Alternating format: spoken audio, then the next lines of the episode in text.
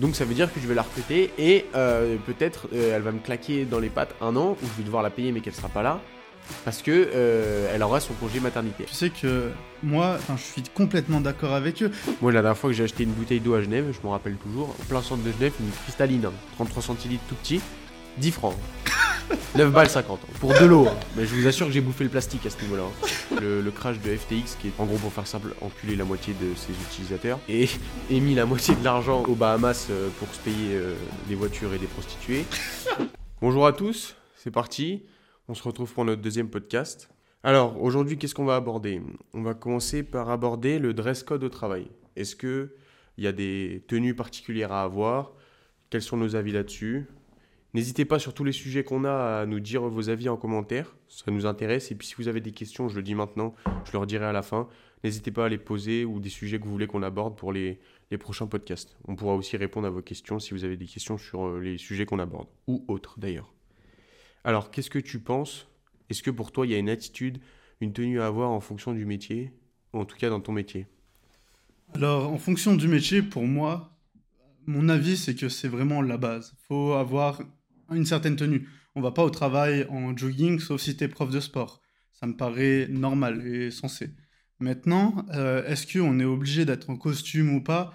C'est pas forcément nécessaire, mais faut savoir que l'habit, bah, du coup, il fait preuve d'autorité. Euh, quand une personne est habillée en costard, d'un coup, ça devient un monsieur. C'est, on- il- a un cadre spécial et on le respecte pour ça. Donc, si tu veux te faire respecter, pour moi, tu t'habilles d'une bonne façon en, en sorte que tu te fasses respecter donc dans ce, domaine.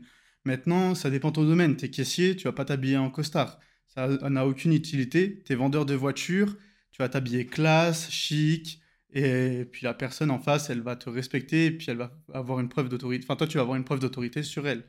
Moi, ça me paraît normal de bien s'habiller. Et à l'époque, j'avais pas la même euh, façon de penser. J'étais en mode, bah écoutez, tout le monde s'habille comme on veut, l'habit ne fait pas le moine. C'est faux. c'est clairement faux. L'habit fait clairement le moine. Et puis, euh, écoute, c'est comme ça. Et on peut rien y faire en réalité. T'en penses quoi, toi? Tu étais du même avis ou non? Alors moi, euh, je pars du principe que c'est vrai que le costard ajoute quelque chose à la personne, ajoute euh, quelque chose en plus, mais moi je pars du principe que ce- cette tenue, elle est appropriée pour des moments rares, on va dire. Moi je trouve que c'est comme euh, quelque chose quand tu le dis tous les jours, un compliment quand tu vas le faire tous les jours, il va perdre de sa valeur. Moi je pars de ce principe-là, et donc je pars de ce principe, et de, la- de ce même principe pour la tenue. Si je mets tous les jours un costard, et ben à force ça va perdre de la valeur même à mes yeux, parce que je vais me voir tous les jours en costard et j'aurai plus ce petit cette petite étoile dans les yeux quand je le mettrai et tout. Donc moi, euh, je suis quelqu'un qui est plutôt en polo, voilà, comme ça, polo, t-shirt, euh, pull, même pour aller voir des clients ou quoi. Alors je suis jamais en jogging pour aller voir des clients. Euh, Il y a aussi une tenue par rapport à ça, mais j'estime que, enfin, dans la génération de nos parents, eux, ils allaient tous, en tout cas dans les, métiers de bureau, ils allaient tous en costard au travail. Ça, c'est quelque chose qui se perd et on se voit dans le milieu de la start-up ou quoi, c'est aussi quelque chose qui se perd. Il y a beaucoup moins de gens qui sont euh, à l'heure actuelle en costard au travail. Et je trouve ça bien parce qu'il y a aussi un côté plus décontracté et euh, qu'on va chercher à plus connaître la personne pour ce qu'elle est vraiment et plus pour le style qu'elle a. Ok. Mais cela n'empêche pas que tu dois bien t'habiller. En, toi, tu es en polo, etc. Donc ça reste classe. C'est pas venir avec un t-shirt euh, Rick et Morty et, euh, ou euh, gros Game Boy écrit dessus euh, devant des clients. Il faut avoir une certaine dégaine pour aller voir ses clients quand même. On est d'accord sur ça. Oui, là-dessus, on est d'accord, bien sûr. Comme Ouais. je dis, pas de jogging. Après, même, oui, suivant ton métier, lui, jogging. Mais nous, pas de jogging, mais pas forcément besoin d'aller jusqu'au costard. Ouais, je peux comprendre. Je peux comprendre. Maintenant, ouais, ça dépend juste de euh, où tu veux emmener ton client, à mon avis, et, quel est ton type de client aussi. Parce que malgré tout, ça reste quand même une preuve d'autorité et il va être sous ton emprise si tu es très bien habillé et qu'il va. Et puis voilà, c'est simplement une sorte, preuve d'autorité en fait. C'est. Pour moi, c'est pas dénué de sens de, de mettre un costard. Après, je suis d'accord avec ton point où, en le mettant tous les jours, eh ben, tu vas perdre euh, de. Enfin, du moins à tes yeux, ça va perdre de sa valeur. Tu vas plus te sentir euh, comme un super-héros en le mettant parce que ta veste toute lourde sur toi, ça, va- ça ne fera plus le même effet. Mais je pense qu'aux aux yeux de tes clients, sachant que c'est, tu les vois pas tous les jours non plus, ça va toujours faire de l'effet. Et tu auras toujours cette preuve d'autorité et- qui est importante à garder. Là-dessus, ouais, après, comme je disais, le, les mentalités, elles évoluent dans le sens où les gens mettent moins de costards aujourd'hui et aussi les costards et les façons classe de s'habiller évoluent. Maintenant, je vois beaucoup plus de, de personnes avec juste un blazer, euh, pas forcément une chemise en dessous, des fois juste un t-shirt en dessous, et puis euh, des jolies chaussures et un jeans. Il n'y a pas forcément d'être besoin d'être en costume trois pièces, cravate ou ne pape. Non, maintenant c'est plus décontracté aussi et il y a plus euh, cette variété dans le entre euh, de faire entre le haut et le bas de la tenue et je trouve ça plus intéressant. Et puis c'est sûr que moi j'ai tendance à dire que euh, par rapport aux filles, je trouve qu'on a beaucoup moins une façon de s'habiller de manière changeante. Une fille, tu peux la voir pendant un an, elle peut avoir une tenue différente chaque jour. Parce qu'elles ont 40 milliards de t-shirts qui existent pour elles, 40 milliards de façons de s'habiller. Nous, même si tu prends 15 000 motifs, euh, 15 000 jeans ou 15 000 pantalons qui ont des motifs différents, il y a un moment, euh, ton pote, tu vas le voir forcément avec la même tenue au bout d'un mois. Le mec qui arrive à s'habiller tous les jours avec une tenue différente pendant 3 mois, euh, il a une garde-robe qui fait 6000 mètres carrés. Mais là-dessus, là-dessus, les mecs, on se fait vraiment niquer, clairement. Mais c'est clair, c'est complètement, je suis complètement d'accord avec toi. Il suffit de le voir dans les magasins. Quand on va dans un magasin mixte, bah par exemple le H&M, euh, pas très loin de chez nous, ce H&M là, tu vas dans la partie garçon, elle est ridicule par rapport, elle fait la même taille que la partie enfant. Et encore, la partie enfant est plus grande. Et c'est fou, c'est fou. Et en même donc ça, revient à la chose euh, suivante, que on ne peut pas s'habiller de tant de façons différentes, on va dire. Alors que les femmes, oui, comme tu as dit, euh, robe à tout va, tout plein de motifs, tout plein de choses changeantes, et au final. euh, Et en plus, c'est moins cher. Ouais, ça dépend où t'achètes, mais La plupart du temps, les... je le vois avec euh, ma, ma copine, les, les- ses vêtements, c'est vraiment moins cher et sur le même site par rapport au mien. Et c'est fou, vraiment, ça c'est fou, euh, cette différence. Au final, moi je vais dépenser peut-être 30 balles pour un t-shirt, puis elle, elle va en dépenser juste 15. Mais parce qu'il y a moins de matière, etc. aussi certainement. Ouais. Maintenant, t'as des mois du t-shirt. c'est vrai. Je suis d'accord. Ok, on passe complètement à un autre sujet qui n'a rien à voir. Le capitalisme, euh, était-ce une bénédiction ou un fléau pour euh, notre société? Alors, euh, si tu veux, je peux commencer là-dessus. Ouais, je veux bien. Alors moi, je, suis d'une- je viens d'une famille euh, qui a des idéaux politiques très de gauche, donc à l'opposé du capitalisme. Comme j'avais dit la dernière fois, je sais plus si je l'avais dit dans l'ancien podcast, mais dans, le, dans la tête de ma famille, tous les gens qui ont beaucoup d'argent, c'est euh, des gens mauvais, forcément. Mhm. Donc, euh, tout ce qui est, euh, depuis petit, je suis né dans une famille qui explique que le capitalisme n'est pas bien et que les gens qui ont beaucoup d'argent font que des choses mauvaises avec. Donc, moi qui veux faire beaucoup d'argent pour les raisons que j'ai expliquées au podcast précédent, ça a été compliqué de me- m'extraire de cette condition sociale-là. Donc, et donc, à l'heure actuelle, j'ai une vision baignée par mon enfance euh, contre ce capitalisme et j'essaye de m'extraire de cette condition en ce moment pour pouvoir évoluer et avoir euh, une autre façon de voir les choses. Donc je trouve que j'ai un bon mix entre les deux. Et donc non, euh, j'ai envie de dire à l'heure actuelle que non, le capitalisme n'est pas un fléau pour la société. Ce n'est pas non plus une bénédiction. Je trouve que c'est comme tout, il y a un juste milieu. Le capitalisme poussé à son extrême n'est pas bon. À mon sens, euh, la France est trop interventionniste et pas assez capitaliste pour qu'elle aille bien. On veut trop, et ça c'est aussi l'Europe, on veut trop mettre des lois de partout pour essayer de tout régler, alors qu'à mon sens, euh, les lois, ce n'est pas la chose qui va régler les problèmes de ce monde. Est-ce que c'est euh, les règles du marché?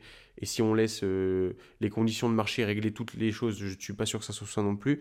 Mais je pense qu'il faut laisser quand même de la liberté. Et puis en fait, une fois qu'on voit que ça va, ça part à l'extrême, là on, met des lois. Mais de là euh, tout restreindre avant même de avoir vu l'extrême entre guillemets, c'est vraiment euh, bête comme façon de faire. Là, pour parler, pour ce, sur ce même sujet, je suis en train de lire un livre qui s'appelle euh, La guerre des intelligences artificielles à l'heure de ChatGPT. J'en ai parlé au podcast précédent.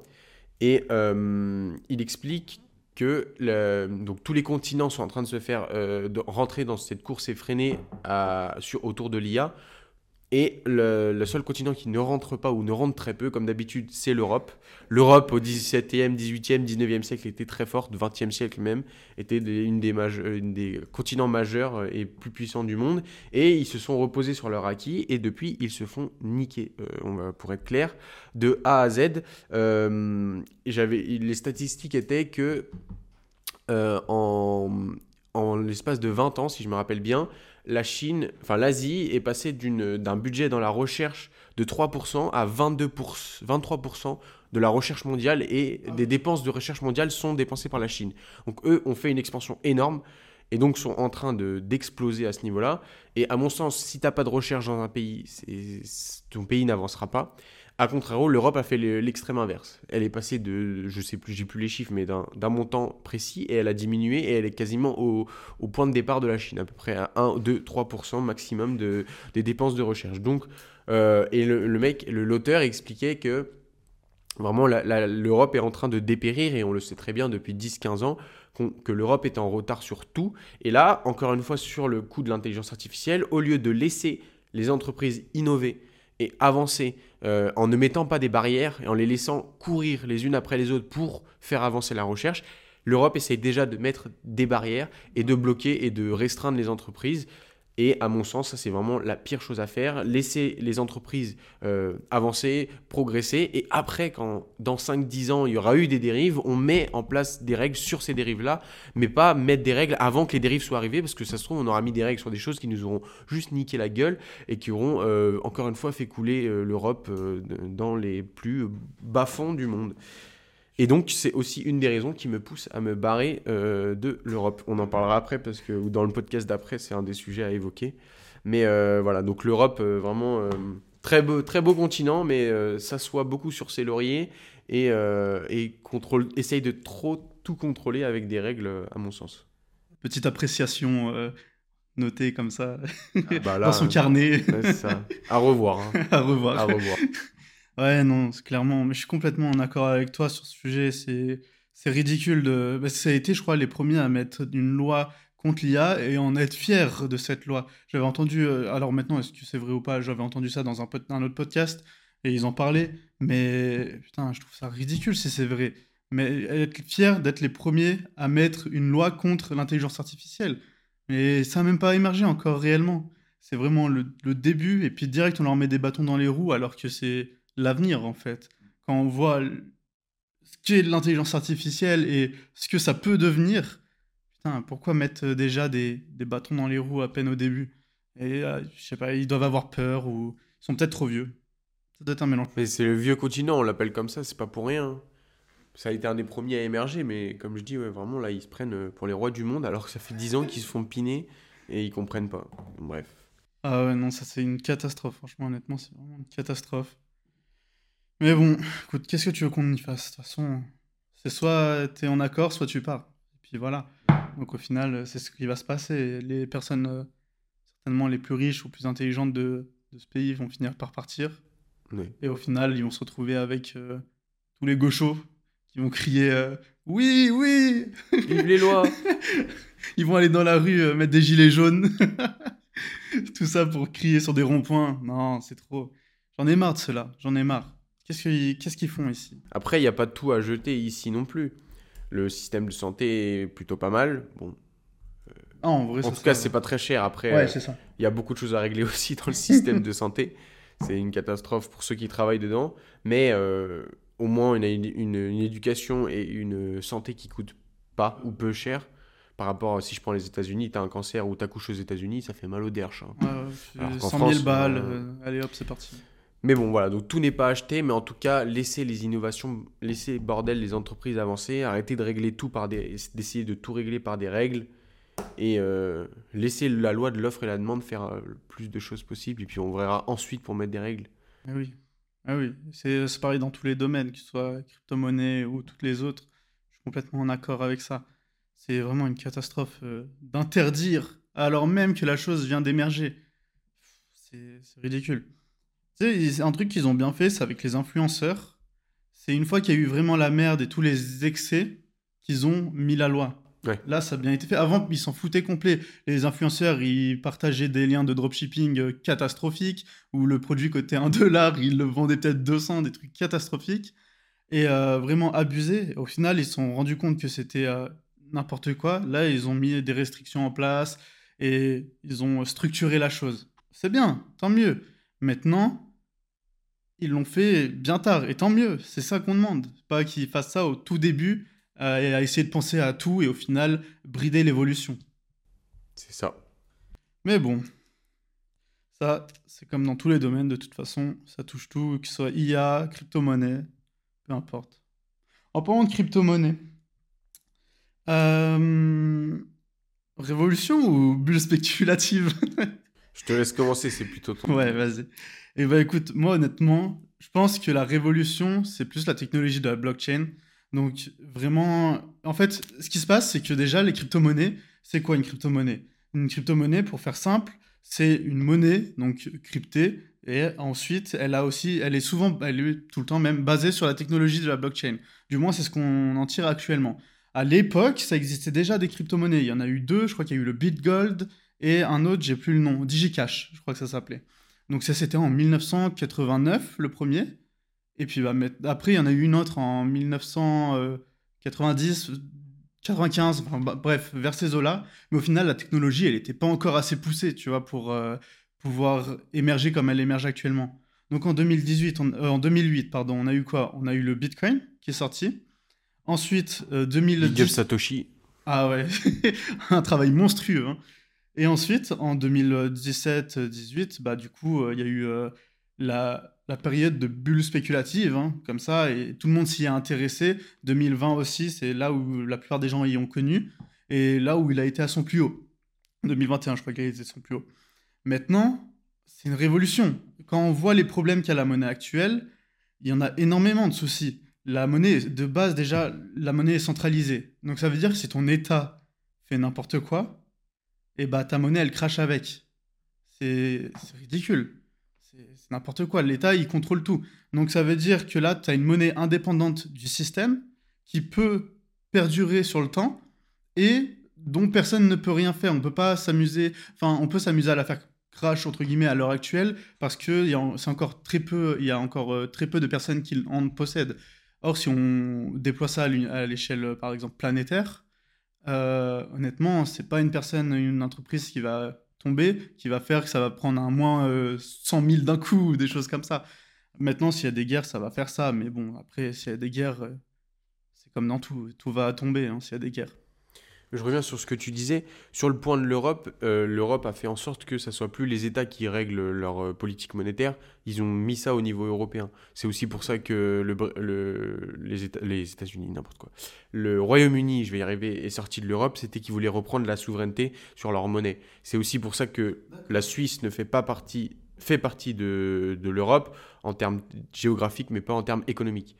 Ils ont voulu garder un, un contrôle sur leur monnaie. Mais euh, dans tous les cas, si c'est pas le. Enfin, sur le point de la Suisse, du Royaume-Uni ou des États-Unis, par exemple, c'est l'État qui contrôle Mhm. la monnaie. Sur le point de l'Europe, c'est une banque centrale euh, de la même manière que dans les États, mais c'est euh, un gros. un groupe de personnes qui gèrent la politique monétaire et qui, eux, activent les valves sur est-ce qu'on met plus de cash, est-ce qu'on met moins de cash. Donc, dans tous les cas, c'est aussi de manière centralisée. C'est centralisé aussi, mais pas par les États, en tout cas en- au sein de l'Union européenne, ouais, je vois. C'est un peu plus euh, complexe. de l'espace que- économique européen. Que ce qui est classique. Ok, ouais, je vois. Mais ouais, je vois. Bah ouais, mais pour moi, de toute façon, euh, de toute façon, les crypto-monnaies de base, c'est une révolution. Enfin, la- réussir à appliquer euh, la blockchain qui a été du coup euh, créée déjà en 1980 par là, enfin entre 80 et 90, ça et puis elle a été du coup appliquée par le Bitcoin. C'est elle qui a réussi à faire en sorte que ça se développe. C'est que c'est que bénéfique pour nos futurs. Et en plus de ça, maintenant, on peut, il y a hors crypto-monnaie, tu as les NFT. NFT, ça peut être aussi très intéressant pour euh, garder des papiers d'identité, tout ça. Et euh, être propriétaire de ce papier sans l'avoir en physique et que ce soit réellement que toi. T'expliques à tous les auditeurs ce que c'est un NFT, vite fait? Alors, euh, NFT, je pourrais pas te dire exactement ce que chaque lettre veut dire. C'est euh, un jeton non fongible, je crois. C'est Ouais, mais en, en, en américain, Je sais enfin en anglais, là, j'ai pas le, le terme. Mais en gros, un NFT, c'est simplement un- une image. On va, on va partir sur ce principe. Pour faire simple, c'est une image que vous possédez. C'est à vous, c'est la vôtre. Personne ne peut l'avoir en double. Enfin, si on s'amuse à prendre une capture d'écran, mais vu que vous êtes le possesseur de celle-ci et que c'est démontrable que vous êtes le possesseur de celle-ci, eh ben, donc ça peut être une image ou une vidéo, hein, eh ben, euh, ou une musique, voilà, pardon. Et ben en fait, du coup, vu que vous êtes le possesseur de celle-ci et que personne et elle ne peut pas être copiée, et ben c'est ça le principe du coup du NFT. C'est aussi simple que ça. Bon. J'ai trouvé la- ce que ça veut dire en anglais, c'est non fongible token. C'est jeton non fongible. Type de jeton crypto qui représente une propriété ou un actif unique sur la blockchain. Ah, c'est ça, si tu possèdes la, la chose. Quoi. Et si je rebondis là-dessus euh, et que je donne mon avis du coup sur le fait que la crypto-monnaie est une révolution financière ou une bulle spéculative, je vais te rejoindre sur le fait que au-delà de la crypto, la vraie révolution c'est plutôt la blockchain et d'autant plus avec l'émergence de l'IA à l'heure actuelle. Pourquoi je dis cela? À l'heure actuelle, n'importe qui va pouvoir faire dire n'im- n'importe quoi à tout le monde.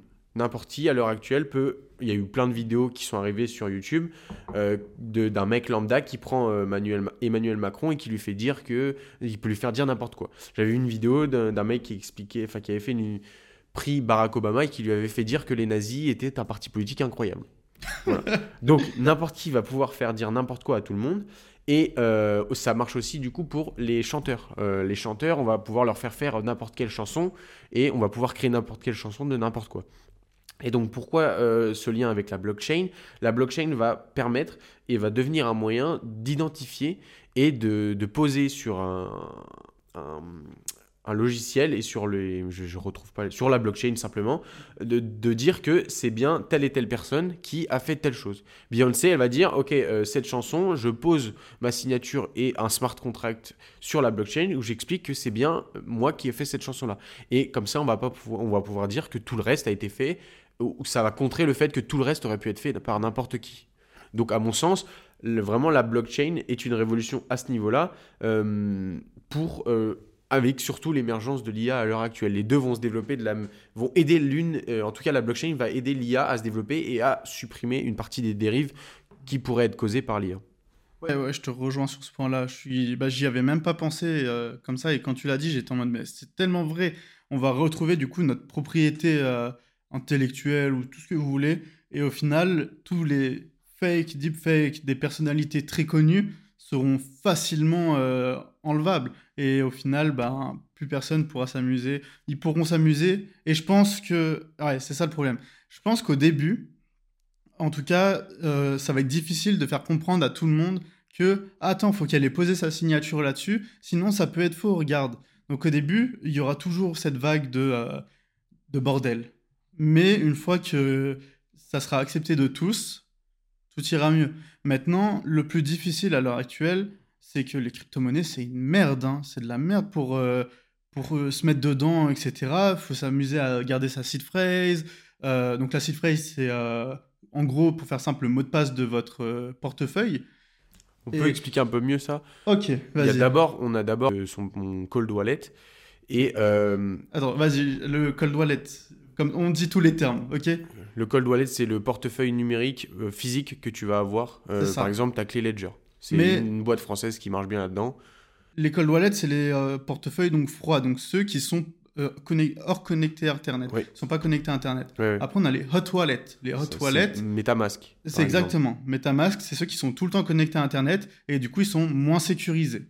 Ça, Ledger a bien fonctionné, une explosion de ses ventes après le, le crash de FTX, qui était Ouais. euh, un exchange de crypto qui a, en gros pour faire simple, enculé la moitié de ses utilisateurs et émis la moitié de l'argent ou les trois quarts de l'argent euh, aux Bahamas euh, pour se payer euh, des voitures et des prostituées.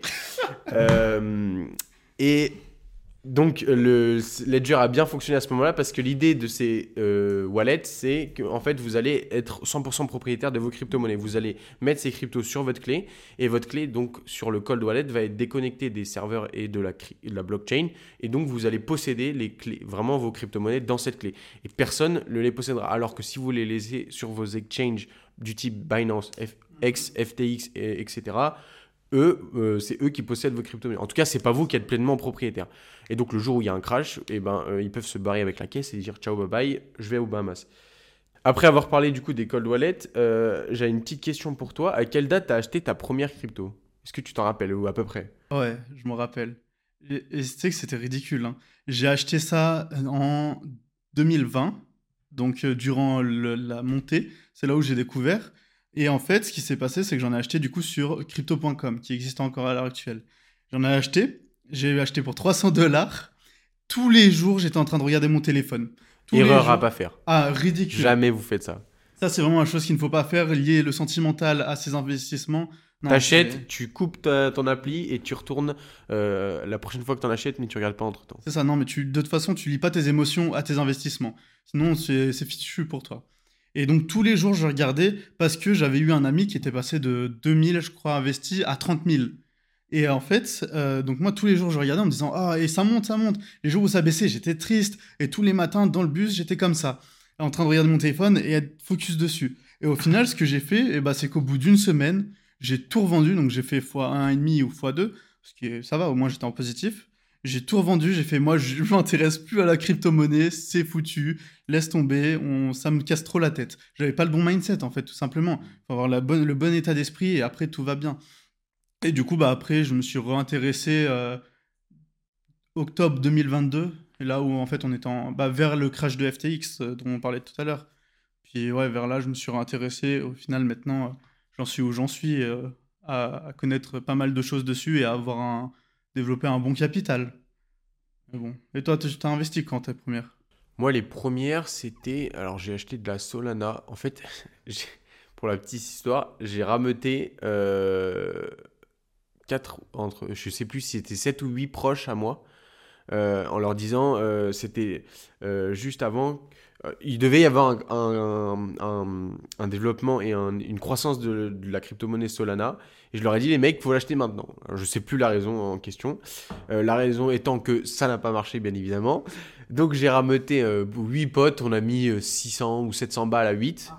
Et euh, on a acheté la crypto elle, à 110 euros à peu près, elle valait 110 euros.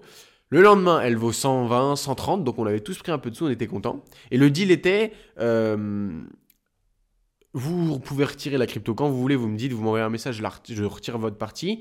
Et sur les bénéfices, je prends 10% parce que c'est moi qui vous ai amené le projet. Le reste, c'est pour vous. Dans votre poche, vous avez rien fait, vous avez gagné. Bon, évidemment, j'ai pris zéro parce que personne n'a gagné d'argent. Mais euh, donc, la crypto prend euh, 20 dollars ou 30 dollars en une nuit. Tout, est, tout le monde était content, tout le monde était heureux. Je devais faire un, un récap chaque jour euh, sur un groupe WhatsApp qu'on avait fait entre les gens de ce projet pour euh, ça. Donc, premier récap, j'étais comme un dingue. Le lendemain, la crypto, elle passe de 120 à 10 ou 20 balles, je crois. Ah ouais? Euh, En un jour, gros euh, crash gros en un crash. jour. Et, euh, et du coup, là, tout le monde se fout de ma gueule. Tout le monde me dit bah merci Théo, super. J'ai un pote qui veut euh, qui retire le lendemain, qui a perdu euh, je sais pas, 50 ou 60 balles sur ses 200. Ouais. Donc, fait mal. À l'époque, on n'avait pas beaucoup de sous. On n'en a toujours pas encore beaucoup, mais on- ça arrive. Et, euh, et donc, voilà, ça, c'était le premier essai. Et là, du coup, je me suis remis euh, début d'année 2023 à, à acheter en DCA. Donc, euh, dollar cost averaging, averaging, pour ceux qui savent pas ce que ça veut dire. En gros, tu achètes, au lieu de, si tu as 10 000 balles à investir, tu achètes 4 fois, euh, 5 fois 2000 balles euh, à différentes périodes pour euh, lisser le prix de le prix de l'action ou de la crypto-monnaie à ton avantage. Parce que tu pourras pas prédire euh, le marché, mais à- en achetant à plusieurs endroits, ça fait une moyenne et ça, ça te permet de lisser le prix à ton avantage. Ouais, en gros, c'est simplement t'achètes euh, tous les mois un certain montant, et puis au final, ouais, ça suit le- les cours, euh, et comme ça, t'es t'es pas trop en perte. Ou... Tu es même gagnant la plupart du temps. Voilà, donc pour ce qui était de premier achat de crypto-monnaie, c'est ça. Euh, Et, la... et en fait, c'était à quel moment C'était parce que je sais qu'elle est montée, je crois, à 200 et des bananes. moi, bah, elle est montée à 200, elle est redescendue à 80, non, à 100. Moi, j'ai acheté à ce moment-là, elle est remontée à 130, et après, pff, et là, elle vaut, elle- là, elle vaut 17 ou 18. Elle a pas ouais, remonté là, depuis. ouais. Ouais, là, elle est à 19 par là. Et, ouais, elle varie entre 25 Et et, voilà. 19. Ouais. Ouais, moi j'en ai acheté bah, du coup du Solana, mais là je- j'en ai, ach- j'en ai acheté met- maintenant. Quoi. Et elle est tombée à 8 dollars par contre. Ouais. Ça c'est chaud. hein. Quand tu dis que tu passes de 200, il y a certaines personnes qui ont investi à 200, ils ont dit Oh non, ça crache, on va attendre que ça remonte. Après, on la voit à 8 dollars. Ah, là, Ah. tu sues. hein. Là, faut pas. Les émotions, faut vraiment les mettre de côté. Tu sues du cul. hein. Ah ouais, non, là, t'attends le prochain, tu te fies à ton plan. C'est la chose de toute façon à faire. Les émotions, faut pas les mettre euh, dans le- l'investissement. C'est vraiment la base. Quel que soit l'investissement. Puis si je vais plus large que l'investissement, on devrait même pas avoir d'émotion dans le business. Tu devrais réfléchir d'une manière très euh, cartésienne, rationnelle et dire Ok, alors ça, ça marche. Je continue. Ça, ça marche pas. Ça dégage. Ça marche, ça rapporte de l'argent. Je continue, j'investis dedans. Ça rapporte pas d'argent, ça m'en fait perdre. Ça dégage. Point barre. C'est compliqué. Pas forcément toujours la même manière parce qu'on est des humains, il y a de l'affect derrière. Ta boîte, euh, Il y a de nombreuses boîtes qui, à un moment, sont obligées de virer du personnel. Pour tous les managers et les recruteurs, c'est compliqué. Des fois, tu es obligé de le faire. Et c'est là qu'il faut virer l'émotionnel et virer le sentimental. C'est très, très dur. Anecdote là-dessus, si on repart sur euh, l'IA, il y avait euh, une entreprise, alors je sais plus le pays, mais c'est en Asie, qui a mis une, une, IA à la tête de sa boîte, euh, en PDG, en tant que PDG, et la boîte a cartonné. En trois mois, la boîte a fait, je crois que son cours de bourse, il a augmenté de 4 ou 5 fois. elle a vraiment cartonné. Euh, et en fait, ils expliquaient ça comment? Ils expliquaient que l'IA, bah, c'est une machine, donc ça réfléchit en binaire. Il y a 0 ou 1, il n'y a pas de débat, il n'y a pas de sentiment, il n'y a pas d'émotionnel derrière. Et euh, l'IA avait pris les décisions les plus rationnelles qui étaient possibles. Donc elle, ça, passait par, alors je ne sais plus les décisions, j'étais pas au sein du board de la boîte, pas encore, mais euh, ça passait par virer des gens, ça passait par investir plus dans la recherche ou quoi, et tout ça pour dire que en mettant zéro émotionnel, zéro euh, sentiment dans le business, l'IA a fait exploser la boîte euh, de manière énorme. Après, c'est fou, mais honnêtement, mettre une IA en tant que PDG, ça me ferait peur. Pour l'instant, moyen. Honnêtement, j'irai pas. Je, je m'y risquerai pas. Mais tout ça pour dire que oui, pour revenir au sujet de base, dans le business, pas d'émotion, vous ne devez pas en avoir. Dans l'investissement, vous devez en avoir encore moins. Et vraiment, coupez-vous de de vos invests. Vous faites du DCA, vous investissez tous les mois, vous investissez, vous prenez 5 minutes pour acheter vos, actions, vos, cryptos, euh, investir dans vos startups. Après, bim, vous regardez plus votre appli, vous n'êtes pas là tous les matins à 8h à ouvrir et à dire ouais j'ai gagné, j'ai perdu, et si tu as perdu je transpire, je vends tout. Hmm. Alors que 3 mois après ça aura explosé et que tu auras le seum d'avoir tout vendu. Donc non, vous coupez ça, vous coupez les, les, sentiments et vous avancez et vous regardez ce qui tourne et vous faites ce qui tourne. Et puis au final, investissez que seulement ce que vous êtes prêt à perdre. C'est sûr. C'est vraiment la base et euh, vous n'investissez pas de l'argent dont vous avez besoin, ce que vous êtes prêt à perdre. Moi, personnellement, quand j'ai bah, investi plus de 10 000 dollars euh, dans les crypto-monnaies, et euh, en fait, je l'ai considéré comme de l'argent jeté. Maintenant, comme ça, si ça crache, eh ben, je m'en, au fond de moi, je sais que ça me fera toujours un peu chier, et c'est normal. Mais ça sera une tentative que j'aurais pris, et potentiellement, j'aurais pu faire 50 000 dollars, ou bah, du coup, ça fera zéro on verra bien ce que dira le futur et au final, est-ce que ça aurait été un bon choix ou pas. Mais c'est vraiment de l'argent dont j'ai pas besoin et au final que c'est comme si je la jetais à la poubelle et que dans ma tête c'est déjà je la jette à la poubelle, c'est pas grave, il y a aucun problème. Comme ça au moins il y a plus d'émotion et il y a plus de tous les matins, tous les soirs tu regardes le cours et tu as peur euh, que ça tombe. Je précise aussi, tant qu'on est là et qu'on parle d'investissement, tout ce qu'on dit, c'est pas des conseils en investissement il faut que vous fassiez vos propres recherches. Tout ce qu'on dit, c'est nous, nous, ce qu'on a fait nous, parce qu'on a fait nos recherches, on a travaillé là-dessus. Et aussi, une des règles en investissement, c'est n'investissez pas dans ce que vous ne comprenez pas. Si vous comprenez rien de ce que vous faites, au mieux vous allez gagner de l'argent et vous ne comprendrez pas pourquoi vous avez gagné de l'argent et vous ne saurez pas le refaire. Au pire, vous allez en perdre et vous allez râler, mais vous pourrez vous en, euh, prendre qu'à vous-même parce que vous n'avez rien compris de ce que vous faites. Donc, pour revenir sur le truc de base, on n'est pas des conseillers en investissement, on raconte simplement ce qu'on a fait nous. Faites vos propres recherches. Tu sais que Oussama Hamar, lui, il dit qu'il investit seulement dans ce qu'il comprend pas? Ah bon? Ouais, il avait dit ça dans un de ses podcasts. Et en fait, au final, c'est pas, il fait aucune recherche. Non, il fait des recherches. Et du moment où la personne, elle lui pitch bien la chose, et lui, il est en mode, ouais, je comprends rien. Ok, bah vas-y, je mets mon billet, et puis, euh, et puis voilà, on verra. Mais bon, de toute façon, il a un certain capital et puis il a un certain niveau de permettre de perdre un peu de sous, lui. Hein. C'est ça. Il est Je pense qu'il va pas suer du cul s'il perd 100 000 balles. Hein. Honnêtement. Même 100 000, il s'en fout. C'est ça, clairement. Euh, un point là où tu disais tout à l'heure, euh, c'est du coup avec l'IA, tu sais, euh, prendre des décisions rationnelles, etc. Tu disais que les boîtes, pour virer du personnel, c'est difficile. C'est un truc dont je n'ai jamais compris. Après, j'ai jamais été dans la situation, forcément.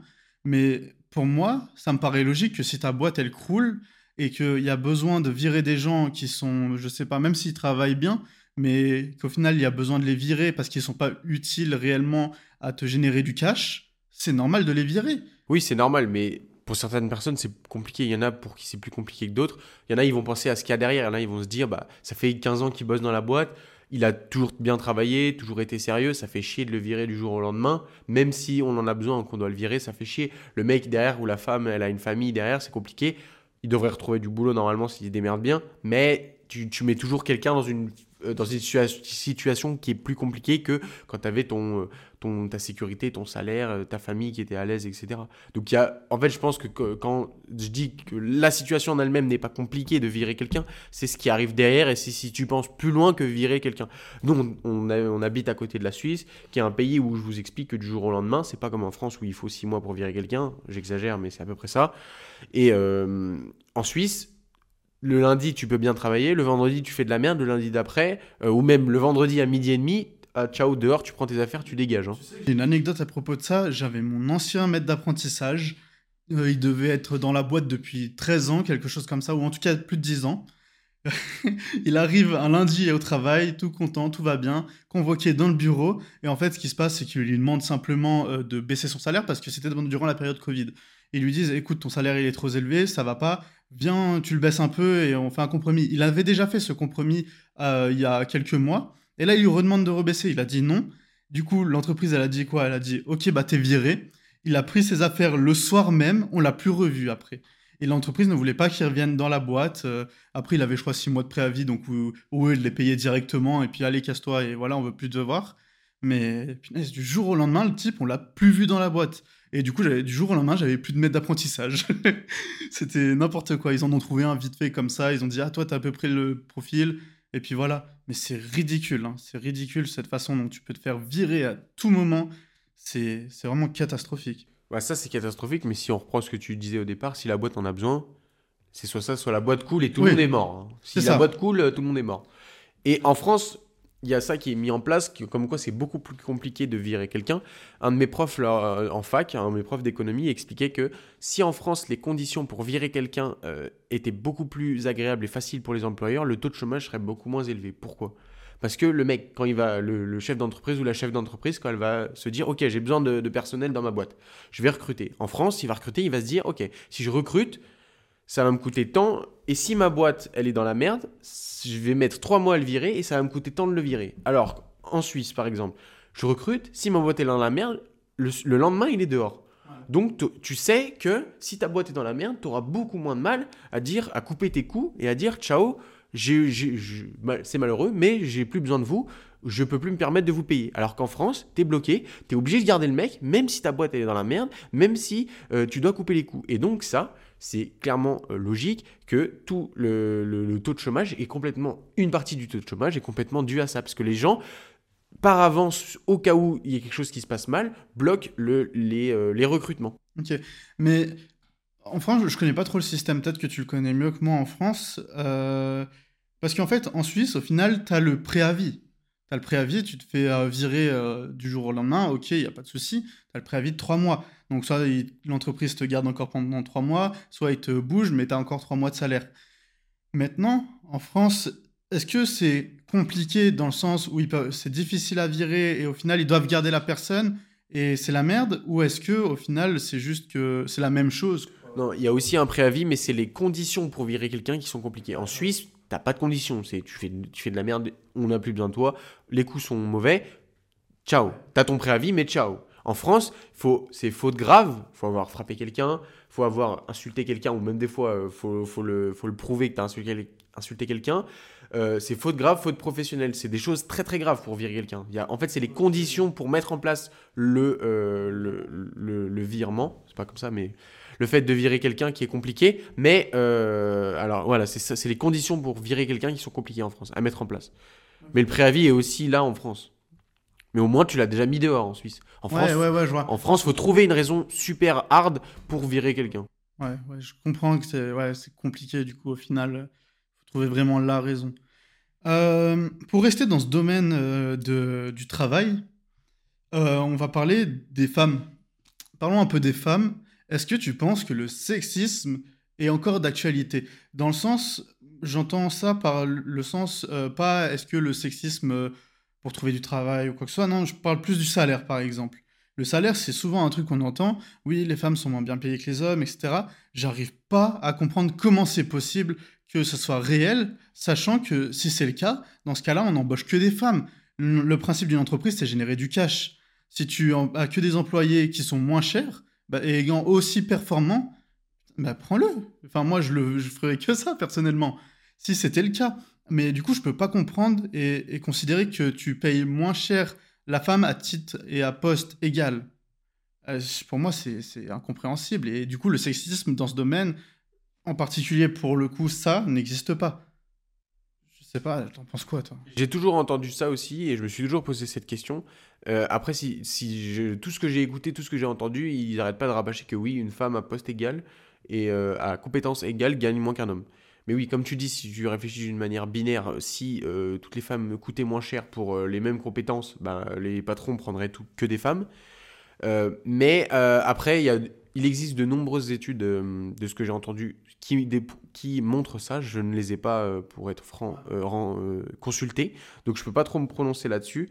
Mais au-delà du salaire, je pense qu'il y a des discriminations dans le- la vision, euh, dans le, le- parcours d'une femme. Imaginons une- un homme et une femme arrivés vers 25-28 ans. Le patron, il va voir la femme et il va se dire, OK, elle est dans l'âge potentiellement d'avoir des enfants.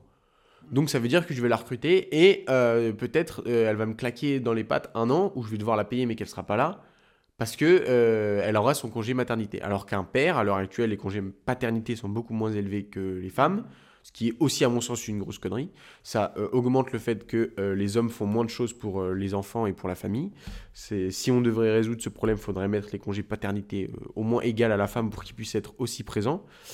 Mais oui, donc je pense qu'il y a des discriminations à ce niveau-là sur le fait que quand une femme arrive à l'âge d'avoir des enfants, à équivalence à un homme, et ben le, le patron va plus choisir du coup un homme parce qu'il va se dire, euh, bah, au moins l'homme il, sera, il partira, je sais pas quelle est le Ouais, date de congé paternité, c'est plutôt un mois maintenant, Ah ouais mais un mois au lieu, du, au lieu de 10 quoi.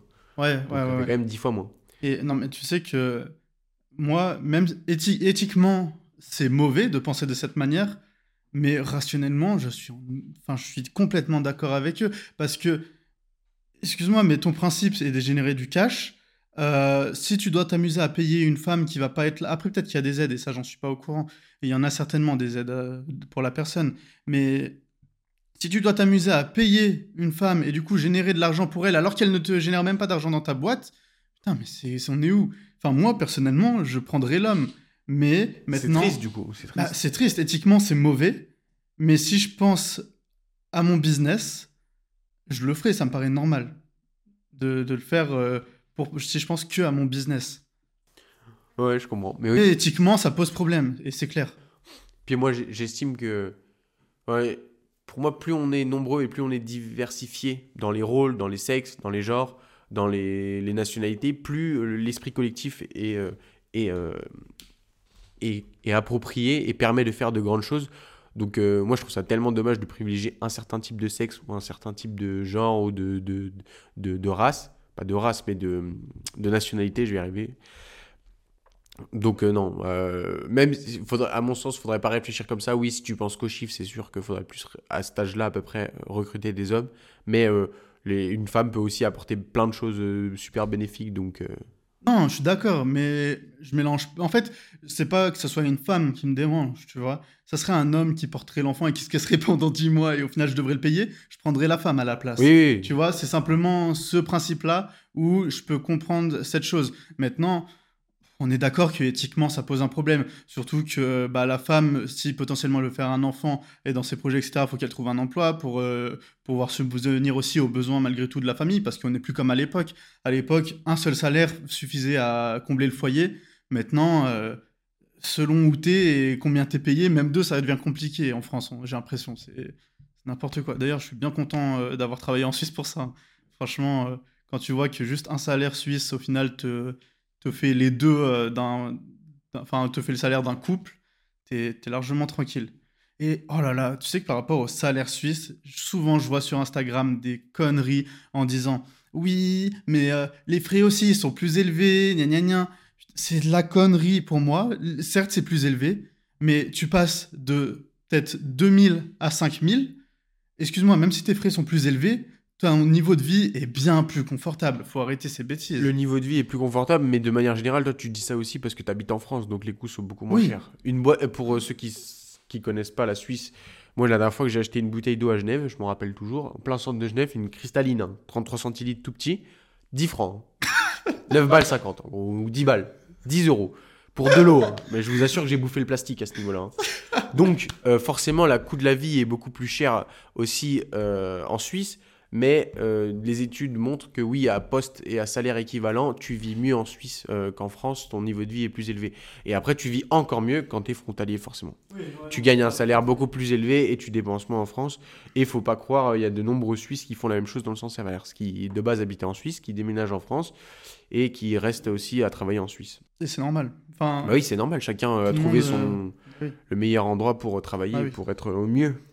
Par contre, ne pensez pas que c'est la norme de payer des bouteilles de 33 centilitres à 10 francs en Suisse. hein. Je crois que je me suis bien fait niquer. oui. Je pense que t'es allé dans une épicerie assez douteuse, Ouais, tenue par un Albanais. euh.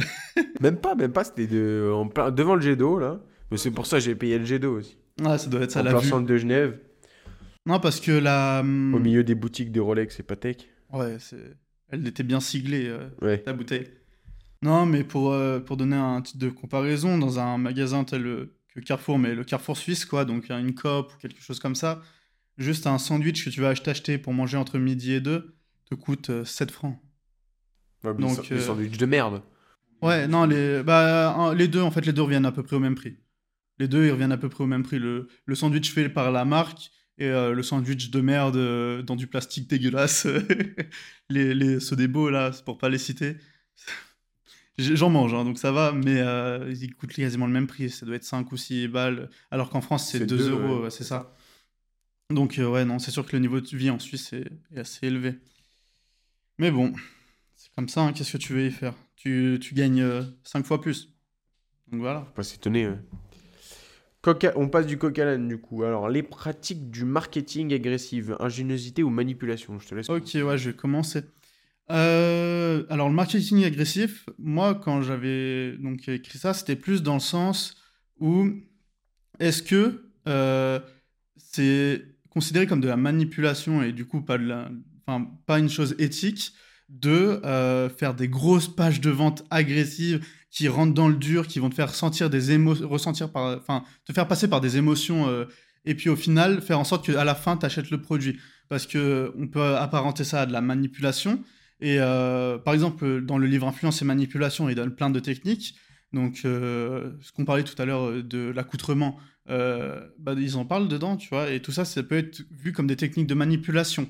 Maintenant, est-ce que c'est immoral ou, ou enfin des choses comme ça? Pour moi, du moment où on sait que l'être humain, il a ce genre de problème, fais-le. Enfin, tu, qu'est-ce qu'on s'en fout? Ton- Et si derrière, même si le marketing, ça, en fait, ça, c'est ça le plus important. Si derrière le produit est bon, Toujours la même chose. bah oui, parce que si tu fais un marketing agressif et derrière le produit est excellent, bah, ou, ou du moins c'est pas de la merde, on s'en fiche, vas-y fais-le, vas-y. Au pire, de toute façon, il va avoir le produit, il va être satisfait, et puis même s'il est passé par des états et au final il était même pas maître de lui-même, on s'en fout, le produit est bon. Euh, J'ai en tête Tougan Barra, qui est un, gars qui fait euh, ce genre de page de vente assez agressive, et lui il est vraiment dans les euh, l'agressivité pure. Vraiment, c'est c'est les pages de vente moches esthétiquement. Celle qui dit par exemple, prends ce médicament, tu vas gagner euh, 20 cm en bas là. tu vois ce genre de page Et bah lui, c'est lui qui les crée. Et puis au final, en fait, ce gars, il dit, euh, faut être le fils de putonnette. Ça veut dire que tu as ton marketing qui est dégueulasse, tu vas, tu tapes dedans, mais derrière, tu, tu vends un bon produit. On s'en Sur fiche. ton exemple, je suis pas sûr que ça soit un bon produit. hein. Oui, non, là, c'est. Voilà. Mais euh, on parle de. Enfin, voilà, c'est juste pour donner un, un contexte de la personne qui elle est et son, son type de marketing. Maintenant, le produit en lui-même, bon, sur cet exemple-là, je pense pas que ce soit le meilleur. En tout cas, on n'a jamais testé. Donc, euh, ça donne pas envie non plus de tester. Mais toi, t'en penses quoi de ce marketing agressif? Est-ce que c'est immoral? Est-ce que c'est pas bien de le mettre en place? Ou, est-ce qu'au final, on, on s'en fout et allez, let's go Ça dépend, c'est toujours compliqué de répondre de manière très droite euh, là-dessus. Euh, moi, j'ai tendance à dire que si le fait de passer par des émotions ou quoi, c'est l'humain. Donc, euh, c'est aussi le storytelling, les histoires, toutes les choses comme ça. Comme on dit, si c'est pour vendre un bon produit au final et que tu t'adresses à des gens euh, qui ont vraiment besoin de ton produit, ça, je trouve ça pertinent. Après, le fait de créer, de créer un besoin chez des gens qui ont, des gens qui ont absolument pas besoin de ton produit, ça, je trouve ça dégueu. Tu. Genre, tu vois, si tu vends un bon produit, déjà ça coche une case, là c'est clean. Déjà t'es clean. Mais si derrière, même si tu vends un bon produit, tu le vends à des gens qui en ont absolument rien à foutre euh, de ton produit et qui n'auront jamais besoin de ton produit, si tu réfléchis encore une fois d'une manière euh, business égale pas de sentiment, tu le fais et tu te fais plus d'argent. Mhm. Si tu mets un peu de sentiment et d'affect, ce qu'il faut que j'arrête de faire, euh, tu le fais pas et euh, tu vends des gens, enfin ton produit aux gens qui en ont, aux individus qui en auront seulement besoin. Après, dans tous les cas, tu peux pas vendre un produit à une personne qui n'en veut pas. Oui, non, c'est sûr. Donc ça, c'est sûr, tu vois, on peut pas de ce principe-là. Maintenant, la personne, elle ressentira toujours ce petit besoin. Même si tu lui mets en tête, oh, regarde, euh, au début, il y pensait pas forcément. Au final, il se dit, oh ouais, non, franchement, euh, je sais pas, on va partir sur euh, une formation pour s'exiler en Suisse. Ok, ou à Dubaï, ou tous ces pays. Allez, à Dubaï. J'aime bien Dubaï. Donc, tu vends une formation pour s'exiler à Dubaï. Tu fais la page de vente. Tu fais un truc assez dramatique, complotiste. complotiste. Merci, j'avais plus le mot en tête. Et au final, tu le fais passer par énormément d'émotions. La personne d'origine se disait peut-être non, ça va, je suis très bien dans mon travail actuellement et en France, dans l'Europe. Et au final, avec ta page de vente, ça va lui créer ce déclic et au final, il va acheter le produit pour pouvoir euh, savoir comment euh, s'exiler dans ces pays euh, de A à Z sans, sans frais. voilà, mais après, si la personne de base se dit ah non, j'ai pas envie de ça, je suis très bien là, tu pourras pas lui vendre. Donc, ouais c'est sûr. Deux choses à dire là-dessus? Écoute, honnêtement, non. Moi, je suis juste euh, pour cette chose. Ok. Je repars sur le sujet des cryptos. J'avais un dernier truc à dire. Est-ce que tu as prévu, est-ce que tu sais comment, euh, imaginons demain tu vends tes cryptos, tu fais beaucoup d'argent. Comment tu vas faire pour économiser un maximum d'impôts là-dessus?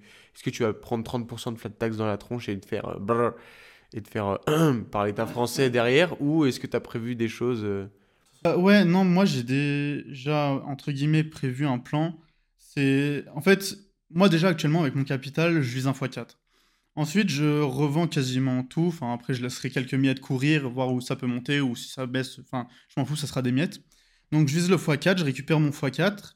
Déjà, je transforme tout en USDT ou, euh, ou peu importe, toute autre euh, stablecoins. Tu peux expliquer pour les Ok. Euh, donc, les crypto-monnaies, elles sont très volatiles. C'est leur principal problème.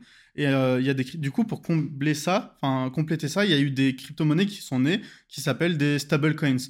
Donc tu as USDT, USD, USDD, USDC, enfin non, des trucs comme ça. Bref, de plein de crypto-monnaies qui sont en fait euh, indexées sur le dollar. Et au final, euh, ils ont un cours stable, enfin un cours qui suit le dollar.